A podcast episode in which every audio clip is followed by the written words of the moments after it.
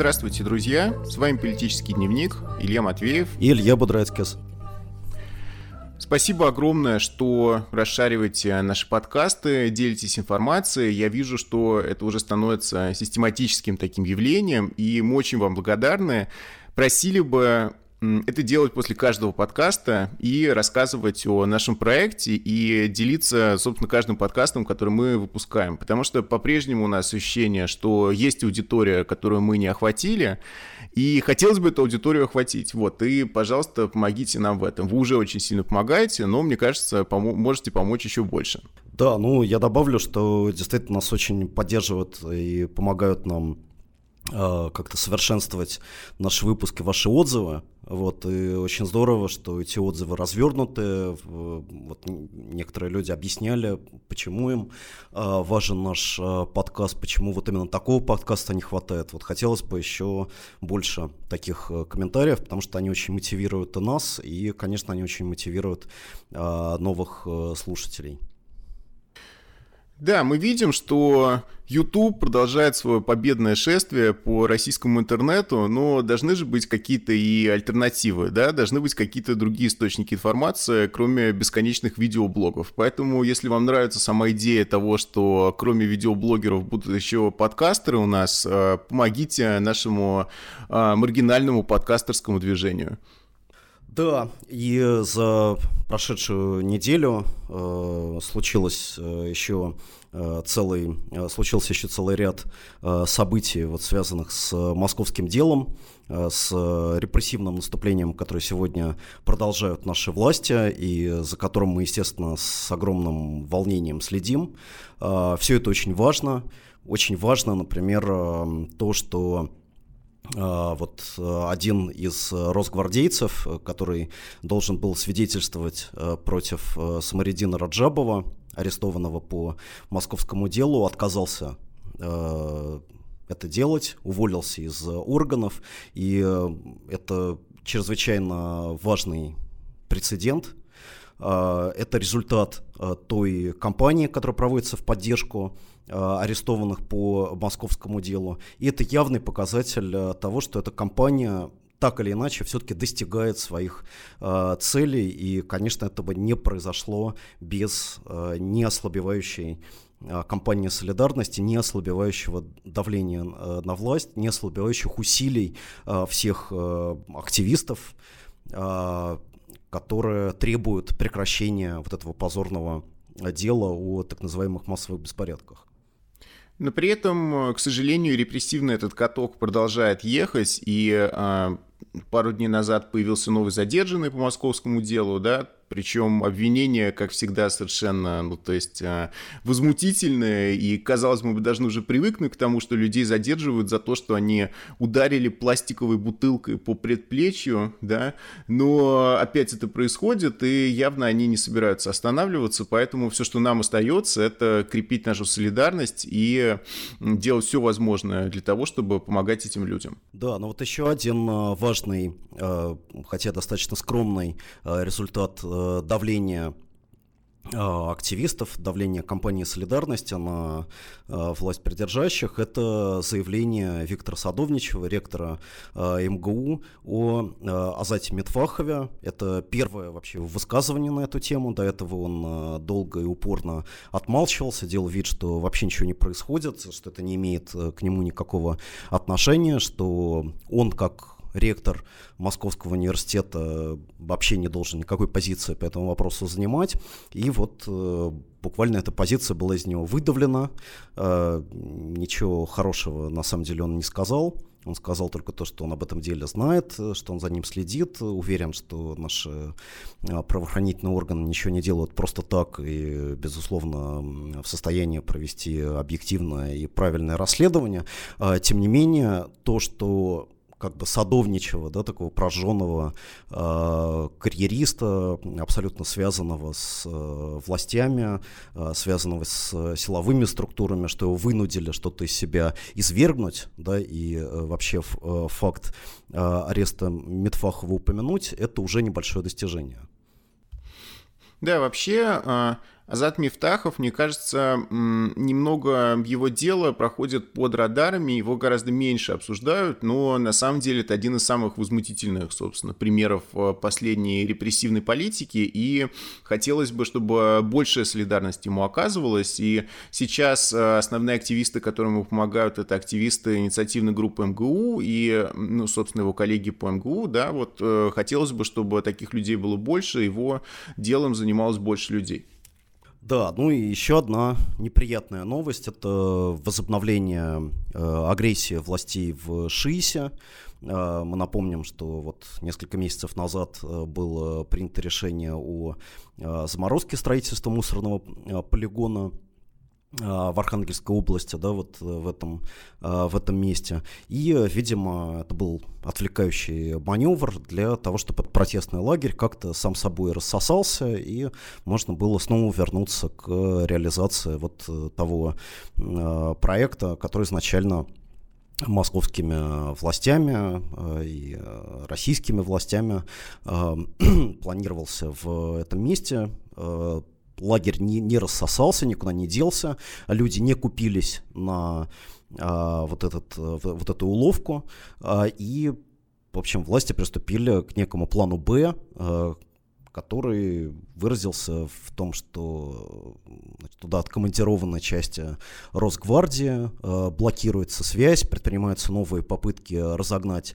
лагерь и приступить к строительству вот этого э, э, мусорного полигона. И поэтому очень важно э, продолжать э, следить за, том, что, за тем, что происходит в ШИСе, продолжать поддерживать участников протестного лагеря э, и э, расширять протесты э, связанные с вот этим мусорным э, кризисом и с теми губительными сценариями, которые предлагаются властями по э, его, его разрешению. И на самом деле мы видим, что в целом ряде российских регионов уже прошли или планируются э, выступления солидарности с э, ШИСом.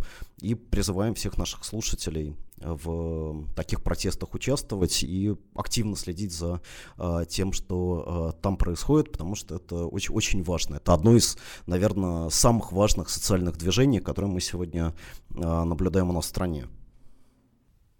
Да, в общем, небольшое резюме. Мне кажется, что несмотря на все эти репрессии, этого джина уже не загнать обратно в бутылку, и по ШИСу люди будут продолжать протестовать, и э, в Москве, собственно, политизация, ну, какие-то внешние ее формы постепенно сокращаются, но все равно видно, что и люди недовольны, и новая Дума, на самом деле, Мосгордума э, достаточно активна, так что ничего не закончилось, да, и борьба продолжается. Хорошо, а, наша первая тема на сегодня – это протесты в Чили. Да? А, понятно, что для всех левых э, Чили это особое место. Мы все знаем, что это родина такой вещи, как э, неолиберализм. Да, именно в этой стране э, наиболее брутальным образом проведен был эксперимент по уничтожению левого полюса в обществе и тотальной трансформации всего общества на рыночных началах. Да? И, собственно, свертывание этого эксперимента безумного, да, оно, видимо, проходит в несколько фаз, и оно далеко не закончено, и даже непонятно, собственно, когда, когда оно будет закончено, потому что э, само избавление от диктатуры и демократизация, они сами по себе не помогли, да, то есть э, неолиберализм не закончился с э, концом пиночетовской диктатуры, вот, и э, сейчас, несмотря на демократию, мы видим Э, продолжение очень похожей политики, политики э, как бы э, отказа предоставлять какие-либо социальные услуги на государственной основе, что все должно быть частным, пенсии должны быть частными, образование высшее должно быть частным, там здравоохранение должно быть частным, вот, и как бы люди, собственно, не собираются с этим мириться, да, то есть, несмотря на все попытки их убедить в том, что это именно это им и нужно, на самом деле, каждый вот как, как потопал, так и полопал, как заработал, так и будет он пенсию пенсию свою получать, вот, и вроде бы как, э, э, как считают как бы рыночные либералы, люди должны быть довольны этим, почему-то они недовольны, да. А, началось все с, в этот раз с повышения цен а, на метро на 4%, казалось бы, несерьезная такая вещь, да, и группа студентов организовала а, как бы акцию, когда они отказались платить за проезд и перепрыгивали через турникеты. Кстати, такая вещь нередкая вообще как форма протеста, в Европе такое было, и в Греции, и в Италии несколько раз. Вот, и с этого, собственно, началась тотальная мобилизация, постепенно на улицы выходили там десятки тысяч, потом сотни тысяч, потом вообще миллионы людей. А, государство чилийское ответило брутальнейшей э, репрессивной кампанией, введением чрезвычайного положения. А, и есть уже, собственно, несколько погибших да, в этих протестах. Уже э, сообщается как минимум о пяти погибших, вот, и двух погиб... пяти погибших во время самих протестов и двух погибших во время задержания полицейского, то есть уже как бы в полицейских участках, что, собственно, как бы намекает на то, что, что там военные полицейские делают как бы с протестующими в Чили. Да, но на самом деле очень важно, что Чили представляет собой продолжает да, после э, демократизации и э, окончания времени э, диктатуры такой вот настоящий либертарианский рай, где все решает сам рынок, где такого понятия, как общественное благо, по-прежнему не существует. И, собственно, все э, вот эти битвы, все эти столкновения, а я напомню, что в 2011 году в Чили были мощнейшие э, протесты э, в связи с вопросами недоступности высшего образования. И нынешние протесты, они на самом деле касаются не просто каких-то частных сфер, не просто вопроса там, цен на метро, но они касаются самой, если угодно, философии а, вот этого государства и вот этой а, социальной модели, которая в Чили построена. А, когда начались э, выступления против э, подражания проезда в э, метро Сантьяго, президент Чили Себастьян Пиньера сказал, что эти протесты, они очень странные, э, потому что цены определяются рынком, они не определяются, значит, людьми там, или правительством, э, против которого, значит, кто-то протестует, и в общем, протестовать против повышения цен на метро это то же самое, что протестовать там, против плохой погоды. Вот это на самом деле философия, которая лежит в основе э, социально-экономической модели, которая была создана Пиночетом, э, через э, жесточайшую полицейскую диктатуру, и затем продолжила свое существование уже в таких демократических формах после 90-го года. То есть вот то, что создал Пиночет, на самом деле в экономической, в социально-экономической сфере серьезно не пересматривалось даже левоцентристскими правительствами, которые вот э, за последние там э, десятилетия в Чили время от времени находились находились у власти. А, конечно, сам а, вопрос цен на метро и доступности метро, он является совершенно не маргинальный, но находится как бы во многом в центре этой проблемы. Дело в том, что метро в Сантьяго, которым Чили гордится, который считается самым там, масштабным в, вообще в Латинской Америке, было построено в 60-е, 70-е годы до собственно, прихода э, Пиночета к власти. И изначальная концепция, которая лежала в основе этого метро, это концепция доступности общественного транспорта для всех. А затем, э, в годы пиночетовской диктатуры, э, развитие метро в Сантьяго, оно было как бы радикально пересмотрено в соответствии с стандартами а, свободного рынка. Кстати, вот очень а, важный момент, что для того, чтобы свободный рынок а, правильно функционировал, для того, чтобы государство в него вообще не вмешивалось и цены сами себя регулировали, время от времени нужно вводить чрезвычайного положение, да, вот проводить как бы массовые аресты, э, ну, возможно, расстреливать вот каких-то людей, если они э, не умеют пользоваться теми свободами неограниченными, которые им э, предоставляет такая вот дерегулированная э, рыночная экономика. И э, чрезвычайное положение, которое было введено в Чили в конце э, октября, это первый э, подобный прецедент со времен э, пиночетовской диктатуры. То есть на самом деле все очень серьезно. То есть свободный рынок э, вынужден был э, показать свои зубы по-настоящему э, впервые вот за последние там три, три, три десятилетия э, истории этой страны, которая как бы уже миновала времена э, диктатуры и живет э, значит в рамках э, либерально, либерально-демократических процедур.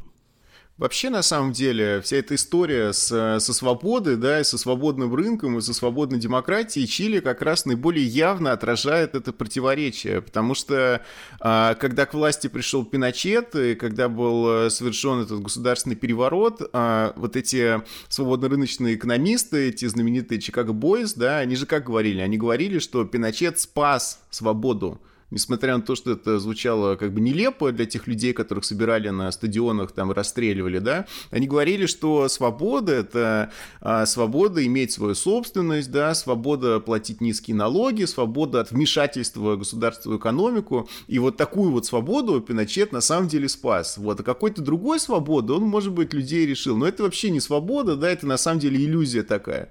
Вот, а, и сейчас люди тоже почему-то протестуют против своей свободы, то есть буквально бегство от свободы по Фробу совершают такое, да? Не хотят они быть свободными в рыночном смысле, а хотят быть свободными в каком-то другом смысле. Более того, чтобы заставить их быть свободными в рыночном смысле, приходится вводить чрезвычайное положение, там армию, между прочим, привлекать. То есть мало того, что чрезвычайное положение, там же сейчас военные на улицах, на самом деле, несколько десятков тысяч военных на улицах Сантьяго пытаются контролировать ситуацию. То есть фактически без военного положения почему-то рыночная свобода не работает в Латинской Америке. Вот такой вот парадокс странный, да, о котором либертарианцам стоило бы задуматься. Но для либертарианцев, я понимаю, здесь какое-то короткое замыкание происходит, да, они хотят рыночной свободы, но когда рыночную свободу начинают брутально защищать их как бы единомышленники там на государственных должностях, они, наверное, думают, что что-то здесь не то происходит. Да, и на самом деле в, на примере Чили мы видим вот это фундаментальное противоречие между э, рынком, между так называемой экономической свободой и политической демократией. Потому что в результате экономических э, реформ, э, которые были проведены в, во времена Пиночета, да, и последствия которых, в общем, сохраняются э, сегодня, э, страна оказалась очень сильно социально поляризована, то есть существует очень просто настоящая пропасть между э, богатыми и э, бедными в Чили. И в ситуации, как бы демократия, когда и те, и другие формально имеют э, равные политические права, но фактически они находятся в ситуации крайнего неравенства, все это находит свое выражение в том, что настоящая политика, настоящий как бы спор о том, как должна развиваться страна, в какие ценности должны лежать лежать в ее основе, он будет выходить за рамки вот этого э, выхолощенного процесса там, выборов, э, да, смены одного правительства э, другим и приобретать формы ну, уличной политики, уличного противостояния. Поэтому то, что сегодня происходит в Чили, то, что там происходило вот на протяжении последних недель, это фактически взрыв демократии против рынка. Абсолютно. И на самом деле а, опять эти цены на метро всплывают как а, не какой-то там случайный да, триггер протестов, а как что-то глубоко связанное со всей системой. Потому что, а, опять же, правительство чилийское говорит, что тарифы назначаются специальной комиссией, которая даже и независима на самом деле от политических властей. Вот, она учитывает разные объективные факторы и назначает такую цену, которая соответствует текущему экономическому состоянию там, в Чили и в Сантьяго Сантьяго. Вот. При этом выясняется, что, конечно же, это никакой не свободный рынок, потому что в Чили, как и в любой другой, абсолютно в любой другой стране мира, а, Транспорт общественный субсидируется государством, и все равно примерно половину а, цены поездки на метро в Сантьяго субсидирует государство, да, вот. И, а, собственно, людям очень трудно понять, почему с одной стороны говорится, что цены на проезд это объективная какая-то данность, а с другой стороны все равно в этой объективной данности присутствует государственная субсидия. То есть почему это должно быть 50%, а не 55%, или не 60%. Так что столкновение вот этого рыночного догматизма, да, да, и э, социальных требований, оно лежит в основе этих протестов. И действительно сейчас люди борются э, не просто там за против повышения цен на метро, которые уже отменили давно, тем более, да, вот, и, э, и даже не просто за какие-то конкретные социальные гарантии, они борются действительно за другую философию, за другую философию государства. И, между прочим, э, то место, в котором эта философия в концентрированном виде выражается, это конституция страны, да, и на самом деле во времена Пиночета а, была принята неолиберальным правительством Конституция, которая многие неолиберальные постулаты фиксировала на самом фундаментальном уровне, и сделано это было совершенно сознательно, что пусть даже Пиночета не будет, зато какие-то гарантии там рыночной свободы и рыночного вот этого догматизма, они в Конституции сохранятся. И борьба за пересмотр Конституции сейчас превращается, собственно, в главный вопрос а, всех этих протестов уже есть призывы созвать э, конституционное совещание, как бы учредительное собрание, да, и принять новую конституцию. Да, то есть на самом деле участники этих протестов, они прекрасно э, понимают, что если вот эта э, философия рыночного догматизма, да, абсолютной э, власти рынка над э, обществом, э, она будет сохраняться, если она будет определять э, политическую э, систему, то опасность диктатуры – опасность а, полицейского насилия, опасность чрезвычайного положения и возвращения к временам Пиночета, она все время будет существовать, потому что она как бы запрограммирована э, самой, э, самой этой системой. Угу.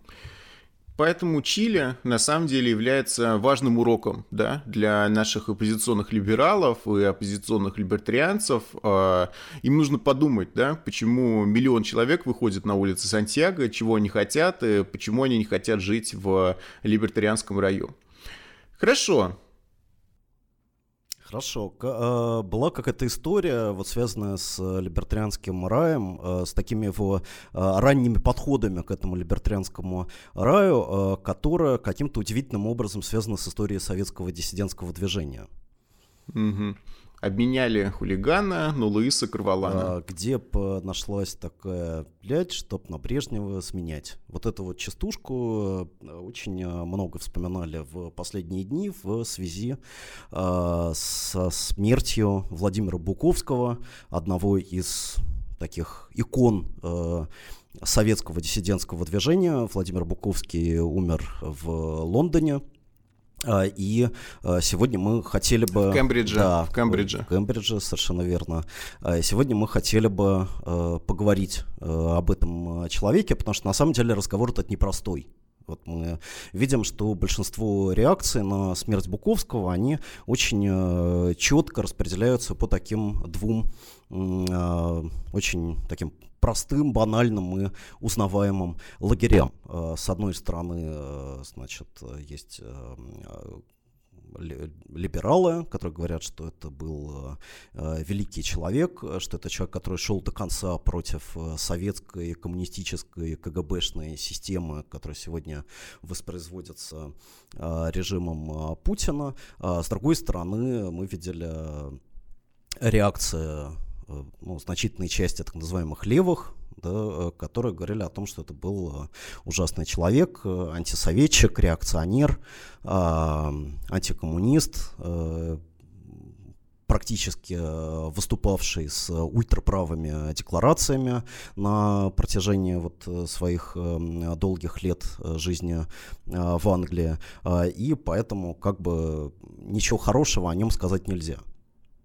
Угу.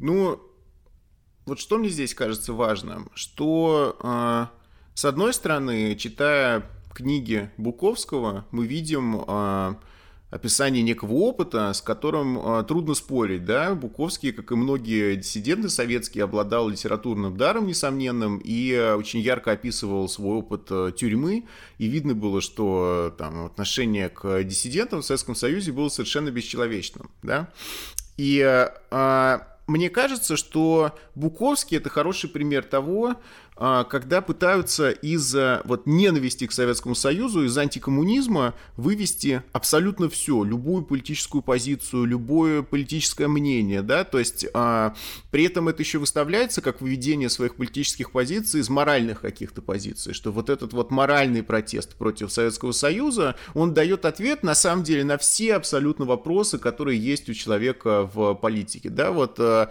достаточно быть просто последовательным антикоммунистом, и тогда вы будете понимать, какую позицию занимать, занимать по любому вопросу. Ну и давайте, собственно, посмотрим, какие позиции занимал Буковский по разным вопросам. А, значит, э, феминизм, ЛГБТ, все возможные прогрессивные движения, которые появлялись на Западе 70-х. Понятно, его реакция была, что вот эти все сектанты и гомосексуалисты, как он сказал в одном из выступлений своих, а, они, значит, что-то там захотели, уже нельзя даже к женщине как к женщине относиться, а к мужчине как к мужчине, вот, и запрещают ему там открывать двери женщинам и называют его мужской шовинистической свиньей и все такое прочее, да, как бы, вот. А, это значит позиция по этому вопросу. Потом э, Евросоюз, да. А, ну, понятно, что мы с Ильей не фанаты Евросоюза как институции, но интересно просто, куда Буковского заводило его вот это антисоветское мышление, когда он начинал приезд рассуждать, что это просто новый СССР, и на самом деле все это заговор был э, КГБ, там, агентов его и Горбачева, да, э, которые придумали Евросоюз, это такой вот как бы, как э, Византия после Римской империи, такая новая форма совка возникшая. Вот. А, ну, хорошо, это взгляды, да, деятельность, собственно, чем занимался Буковский после того, как его обменяли на Луиса Карваладу, и он оказался в Англии. Вот он э, был одним из создателей этой организации под названием э, «Интернационал сопротивления», да, которая а, официально получала деньги из американских, а, из американского конгресса. Неофициально, я думаю, с большой вероятностью можно сказать, откуда она получала деньги. Из ЦРУ, наверное, она получала деньги, да. Вот, и занимался она тем, что устраивала как бы саботаж против э, коммунистических и левых э, движений по всему миру. В том числе, например, поддерживала э, Контрас в Никарагуа, да, как бы эти отряды смерти знаменитые тем, что воевали против левого социалистического правительства.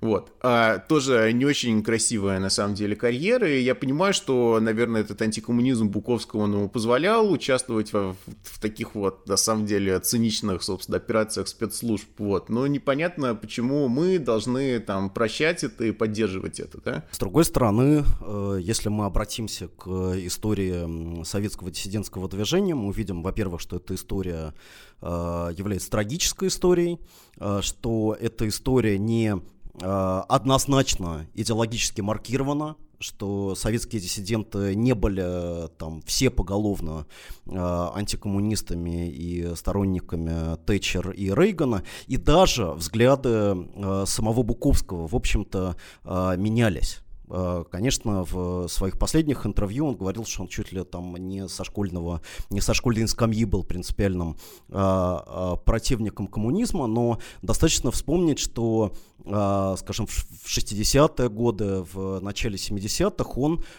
нашел своих как бы таких друзей, союзников, товарищей, прежде всего в том крыле э, диссидентского движения, который как раз придерживался, придерживался левых взглядов. То есть, например, такие люди, как Петр Григоренко или Сергей Писарев, марксисты-диссиденты, э, были его собеседниками, а, были его оппонентами в политических спорах и были его соратниками по правозащитному движению, главной э, ценностью которого э, была э, борьба за свобода высказывания. Свобода высказывания, которая была абсолютно принципиальна, а, конечно, и для социалистов, и для марксистов.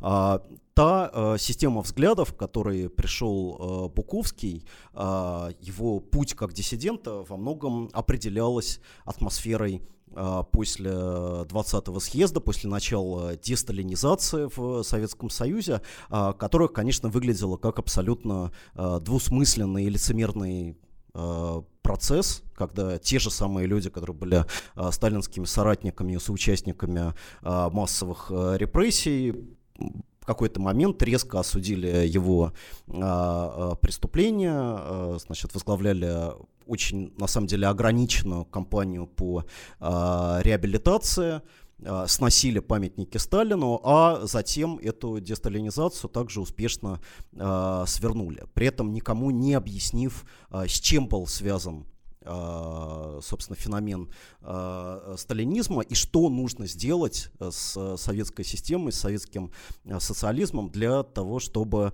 а, он больше никогда не повторился. Поэтому поколение молодых э, людей, вышедших из э, сформировавшихся в э, период оттепели, вот, вот очень короткий, но очень важный э, переломный момент, вот конца 50-х, 60 начала 60-х годов, и частью этого поколения был, э, безусловно, Владимир Буковский.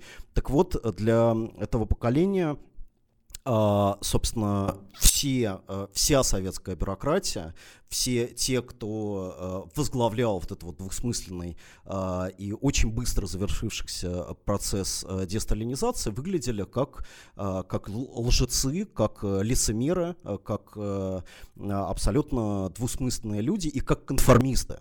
А, э, как бы все клятвы э, которых в отношении там, социалистического будущего человечества, они прочитывались как часть просто их лицемерия и полной беспринципности.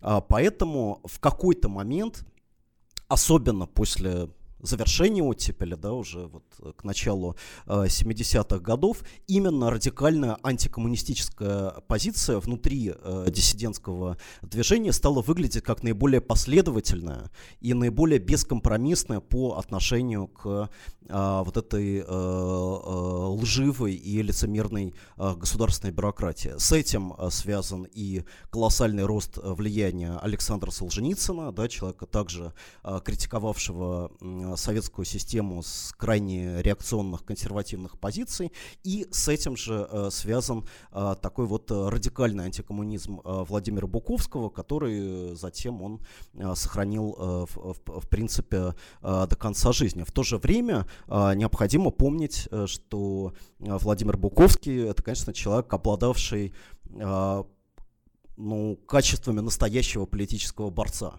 А, без относительно его убеждений, это качества, которые заслуживают уважения и внимания а, со стороны а, российских левых в первую очередь.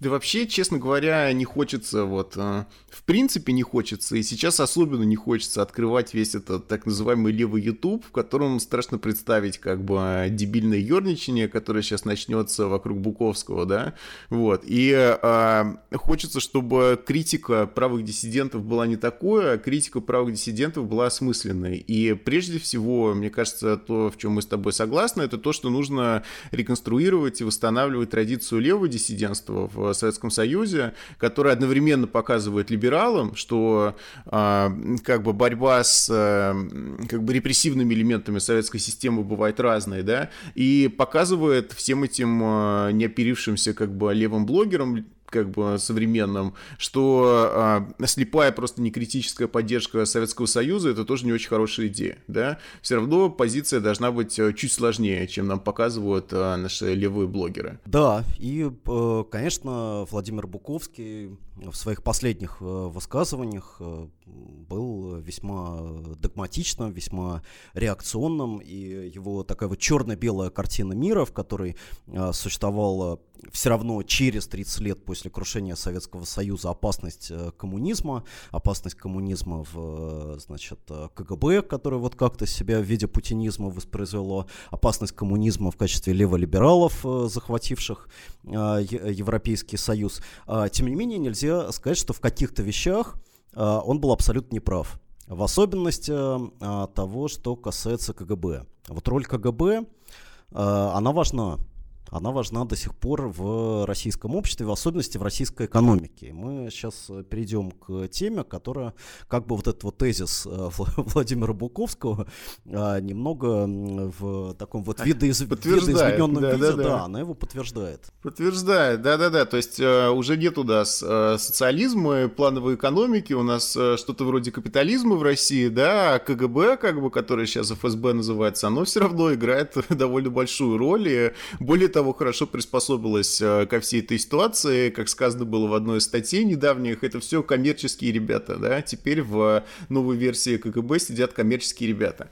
Ну, собственно, мы сегодня с Ильей хотели поговорить о нашей банковской системе и ее связях э, с, э, с ФСБ, да, о вот этом последнем громком деле и о посадках важных лиц в ФСБ, которые были связаны с крышеванием банков, да.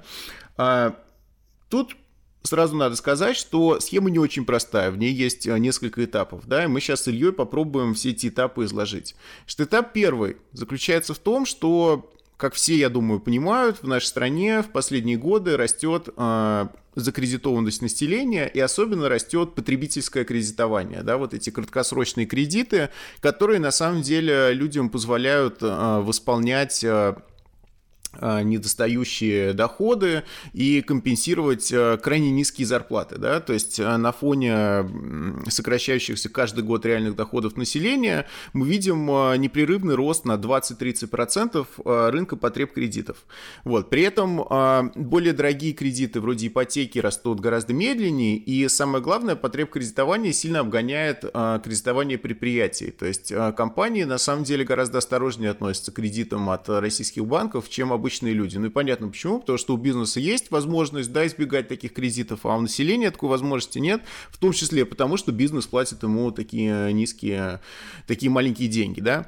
Вот. И растет эта закредитованность, и самое главное, что совершенно парадоксально, а, этому росту закредитованности способствует само государство, потому что оно, во-первых, а, повышает всевозможные налоги. А, наверное, ключевым таким повышением был а, рост НДС с 18 до 20%, который означает рост цен, собственно, на все, все товары, которые люди покупают, да, вот, и от уплаты НДС труднее всего уйти. Именно поэтому этот косвенный налог повысили. Вот. То есть государство повышает налоги, и одновременно почему-то государство в последние годы, вот в 2018 году, видимо, в 2019 году сводит бюджет с профицитом, да, что выглядит само по себе довольно безумной политикой, потому что вы, с одной стороны, берете у людей, у которых и так из-за стагнирующей экономики не очень много денег, вы с них еще больше берете денег в бюджет, при этом сам бюджет в этих деньгах не нуждается.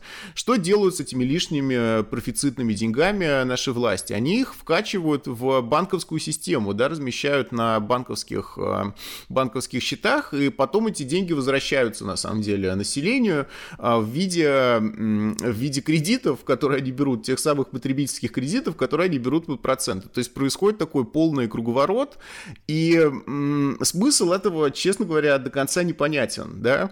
А, можно сказать, что таким образом наше правительство надеется простимулировать а, ну, как бы рост экономики, может быть, они думают, что эти деньги уйдут не населению на потреб кредита, они уйдут предприятиям на как бы рост инвестиций за счет этих кредитов, чего не происходит, естественно. В итоге эти деньги все равно возвращаются к тем же людям, которые платят больше налогов, да, теперь они просто берут больше кредитов. Вот. А, но во всей этой схеме есть еще один последний этап. Это, собственно, то, о чем любит говорить, любил говорить Буковский. Это наше КГБ ФСБ, да, которое с банковским бизнесом связано очень тесным образом. И вот это последнее дело выявило то, что управление, которое курирует банковский сектор в ФСБ, оно, собственно, его ну, курировало в том смысле, что крышевало этот банковский сектор. А, фактически это была налаженная система взяток, а, прикомандированных бывших сотрудников ФСБ, которые сидели в советах директоров этих банков. А, доли в банках продавались структурам, связанным с офицерами ФСБ. И в итоге, собственно, банковский сектор это и есть источник тех абсурдных сумм, которые доходят у всех этих ФСБшников в последние годы, да, там 6 миллиардов рублей, 8 миллиардов рублей, 12 миллиардов рублей, последний поставленный был рекорд. Тут надо сказать, что а, подавляющее большинство русских городов, включая города-миллионники, да, не имеет на самом деле таких бюджетов, как то, что годовых, как, как то, что нашлось у а, вот этого товарища в квартире просто в виде наличных, да. И о чем это говорит? Это говорит о том, что ФСБ стало, ну, как бы полноправным игроком экономическим в системном смысле. То есть есть это уже не просто отдельные люди, которые берут деньги. ФСБ это прямо, ну, серьезная такая вот доля всех этих банковских доходов оседает в этих карманах. Вот. И складывается на самом деле довольно мрачная картина, которая заключается в том, что население облагается все большими налогами, из-за этого оно вынуждено брать кредиты, а кредиты повышают доходность банков, потому что они под процент, из этой доходности значительная часть отходит в ФСБ. Причем, да? при... таким образом... Да, да, причем, причем ну, здесь да. важно еще сказать, что сама структура э, вот этих потребительских кредитов, она в последние годы достаточно серьезно изменилась, потому что если раньше главным как бы драйвером э, кредитования был э, ну какой-то потребительский энтузиазм, да, и какие-то надежды на э, будущее, представление о том, что мы живем все лучше и лучше, и э, поэтому мы, так сказать, можем себе позволить брать кредит, то сегодняшняя структура кредита это кредит от бедности и кредит от пессимизма. То есть на самом деле э, мы знаем, что там 70% населения России составляют люди, которым не хватает там на еду и одежду. И именно эти 70% в общем и представляют, так сказать, главную базу современного потребительского кредитования в России. Они набирают кредиты просто для того, чтобы поддерживать э, какой-то э, про, про, просто чтобы жить, чтобы поддерживать э, уровень потребления без всяких надежд на будущее. То есть на самом деле значительная часть тех людей, они не предполагают ну, ситуация, в которой они полностью вернут эти кредиты. Да, вот известно сейчас, что там 47% населения России это уже а, люди, которые а, имеют там больше двух непогашенных, два или больше непогашенных кредитов. И а, количество как вот этих вот непогашенных кредитов, оно растет, растет а, бешеными темпами рынок а, так называемого а, вторичного кредитования, когда люди берут кредиты для того, чтобы носить, а, гасить как бы предыдущие а, кредиты. То есть мы получаем э, совершенно э, ну, чудовищную э, картину, в которой люди находятся вот в этом финансовом э, рабстве, они становятся все беднее и беднее, потому что э, государство одной рукой как бы продолжает э, забирать у них э, все больше денег, как бы в виде растущей как бы, налоговой нагрузки, э, другой рукой как бы через банки э, э, предлагая им э, брать все новые и новые кредиты. А при этом э, как бы деньги, которые получают э, банки, они перераспределяются значит, в каких-то серых зонах, где присутствуют высокопоставленные чины ФСБ и выводятся из экономики. Потому что, ну, вот это вот последнее, последнее дело, э, то есть о чем она говорит, что 12 миллиардов рублей просто в, в кэше, как бы в бумагах э, хранилось э, у вот этого э, арестованного полковника э, ФСБ дома. Все э, как бы схемы участия сотрудников от этого управления экономической безопасности ФСБ в банковском бизнесе, она построена была на том, чтобы выкачивать деньги, обналичивать как бы так сказать, обналичивать банковские э, деньги и либо выводить их из страны, э, либо запаковывать там в мешки и хранить у себя дома. Ну, то есть это буквально олигархия такая классическая, да, вот а, железная пята. У нас есть огромная масса населения, которая получает там медианную зарплату 25 тысяч рублей. Вот, берет а, все эти кредиты, потом, а, между прочим, очень упорно и довольно честно платят по кредитам и выплачивают проценты. Тоже исследования показывают, что российские заемщики, они на самом деле, при том, что у них огромная эта задолженность, они при этом делают все возможное, чтобы кредит выплатить. То есть как раз заемщики-то являются ответственными людьми. Вот. Люди платят кредиты, а пользуются этим э, вот эта узкая группа элиты, состоящая из э, банкиров, которые в какой-нибудь нужный момент берут все эти деньги и с ними уматывают в какую-нибудь э, кап-страну, да, с более приятным климатом. Они действительно делают это постоянно, а потом еще выясняется, что, как об этом пишут деловые СМИ, образовалась у банка дыра в ликвидности. Вот, дыра в ликвидности, это значит просто там 60 миллиардов рублей куда-то утекли, вот, и а, товарищ уже в Лондоне как бы живет в своем особняке, а потом, между прочим, а, российский бюджет а, а, оплачивает санацию, так называемую, этого банка. Санация это на самом деле перевод просто государственных денег на его счета или там на счета банка, который берет его под контроль для того, чтобы вернуть деньги как бы кредиторам, да, вот. И, и часть из этой дыры в ликвидности еще и оседает в кошельках всех этих силовиков. То есть это реально как бы тесный союз э, там, э, спецслужбистов, которые сосут все соки из нашего народа, да, вот, э, несмотря на такую риторику, по-другому трудно как-то сформулировать. Да, но в, в принципе сама эта схема, она неплохо работает, да, то есть у людей, несмотря на то, что их реальные доходы падают, есть какое-то ощущение, что они могут поддерживать уровень потребления за счет вот этих вот бесконечных кредитов, как бы Дума принимает все новые профицитные бюджеты, которые показывают, что у российской экономики там как бы здоровая, э, здоровая структура. А, значит, представители силовиков э, выкачивают из э, банков деньги складируя их в значит, какие-то схроны там у себя дома или переводя в офшорные зоны через какие-то хитроумные схемы. То есть более-менее все это, все это работает, все это функционирует, но, а, в общем, а, не нужно большого ума, чтобы разглядеть какую-то вот ограниченность да, вот этой схемы. Да, вот, про проблему вот, с ней какую-то проблему, да. да, то есть понимание того, да. что она, в принципе, может достаточно успешно работать, но какой-то непродолжительный период времени времени. Угу. Тут, кстати говоря, вот э, в Чили одна из вещей, про которую говорят, что ну неудивительно, что такие чудовищные протесты и миллионы людей на улицах, ведь медианная зарплата в Чили всего 550 долларов, да. Ну давайте вот э, посмотрим на российские цифры и поймем, что она медианная, не средняя медианная зарплата в России, собственно, в полтора раза ниже, то есть долларов 300, там 400. Вот, то есть на самом деле Россия живет куда хуже, чем Чили. И э, вопрос того, что у нас какой-то чилийские события события пойдут, да, это на самом деле не такой уж фантастический сценарий, потому что в конце концов у нас происходят спонтанные социальные протесты. В 2005 году был протест против монетизации льгот. Сейчас очевидно совершенно, что все наши политические протесты все более приобретают э, социальное звучание, и то, о чем мы говорили постоянно с 2011 года, соединение политических и социальных требований, оно все равно сейчас происходит, и уже никто не пытается искусственно изолировать как бы политику да, от а, социальных проблем, никакие лидеры там а, оппозиционного движения.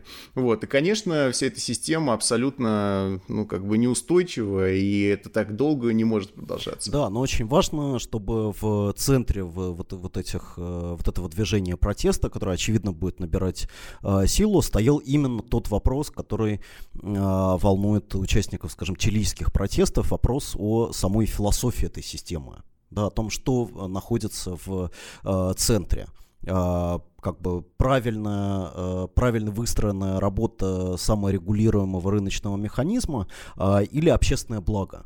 Вот, и поэтому вопрос, конечно, не сводится к тому, чтобы поставить на место там э, офицеров э, ФСБ, так сказать, убра- убрать какую-то коррупционную составляющую из э, вот описанной нами ситуации, но в том, чтобы пересмотреть как бы всю эту ситуацию в целом, потому что вот такое участие ФСБ в, во всей вот этой российской модели, оно оказалось возможным на самом деле именно потому, что эта модель имеет отчетливо а, отчетливо неолиберальный характер хищнический а, неолиберализм. Да? Действительно, ведь на самом деле то, что происходит с потребкредитованием, с закредитованностью населения, это абсолютно глобальный тренд. И Россия в глобальном тренде а, того, что называется финансиализация, то есть доминирование в экономике а, доходов из а, финансового сектора. Вот.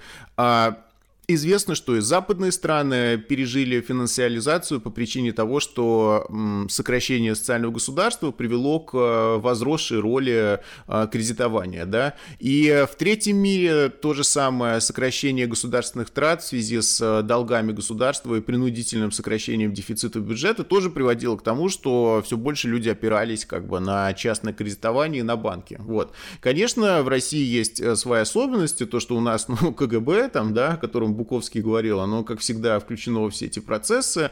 А ФСБ как бы отлично научилась э, преследовать свои коммерческие интересы. Давно понятно, что это такая гибридная структура, да, которая отчасти занимается как бы бизнесом, просто таким вот причудливым. Вот. А, да, это действительно российская особенность, и э, как бы уровень там коррупции, уровень оппортунистического поведения банкиров, наверное, в России он больше, чем там в других странах, хотя тоже, опять же, зная все эти банковские скандалы там с самыми респектабельными банками, которые финансировали наркокартели и там и разных террористов и бандитов, да, по всему миру, вот тоже, на самом деле, говорит о том, что, может быть, наши банкиры, они, в общем-то, в мировом тренде, да, вот, и а, о чем это все говорит? Говорит это все о том, что не нужно искать э, в России уникальность какую-то, что стоит нам только убрать наш э, вот этот вот э, уникальную какую-то коррупцию, да, и мы тогда заживем как в нормальном капитализме. На самом деле проблема вот с нормальным капитализмом, и Россия это просто вариант и версия того капитализма, который существует сейчас в мире.